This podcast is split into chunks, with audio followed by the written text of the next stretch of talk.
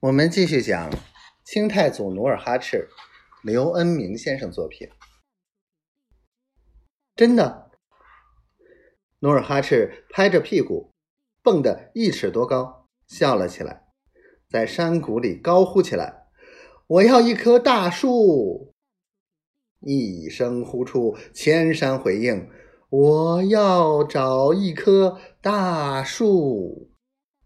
回声响彻。大秃顶子里，与君一席话，胜读十年书。范洪老人的话像盏明灯，照亮了努尔哈赤的心里，使他开阔了眼界，增长了知识。于是，一老一小成了忘年交，形影不离。春去秋来，花开花落。大秃顶子岭上的八兄弟与范红相处的十分融洽。他们白天一起上山打猎采参，晚上说书讲古。不知不觉到了万历三年春天。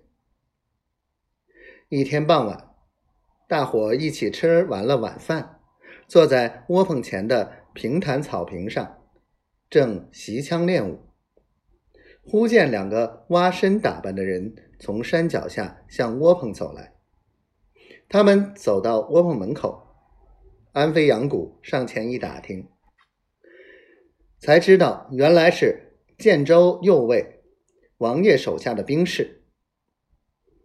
努尔哈赤在窝棚内听说是建州人，赶忙钻出窝棚，上前问道：“王爷身体可好？”两人没有直接回答，都眨眨眼睛。高个子反问道：“王聂是你什么人？”“是亲连亲的外祖父。”“那，你就是失踪的努尔哈赤吧？”高个子试探着说：“他老人家被哈达部的王台抓住，送交明廷，被杀害了。”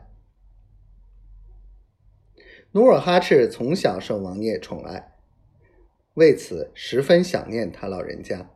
听到这不幸的消息，顿时嚎啕大哭。哭了一阵子，他擦去眼泪，从地下抓起一把刀，对众兄弟施礼道：“长兄、少弟、老前辈，这口气我咽不下去，不宰了王台的狗头，我难见父老。”说罢。转身欲走，被范红一把抓住。上山的哪个没仇？你单枪匹马能杀死王台吗？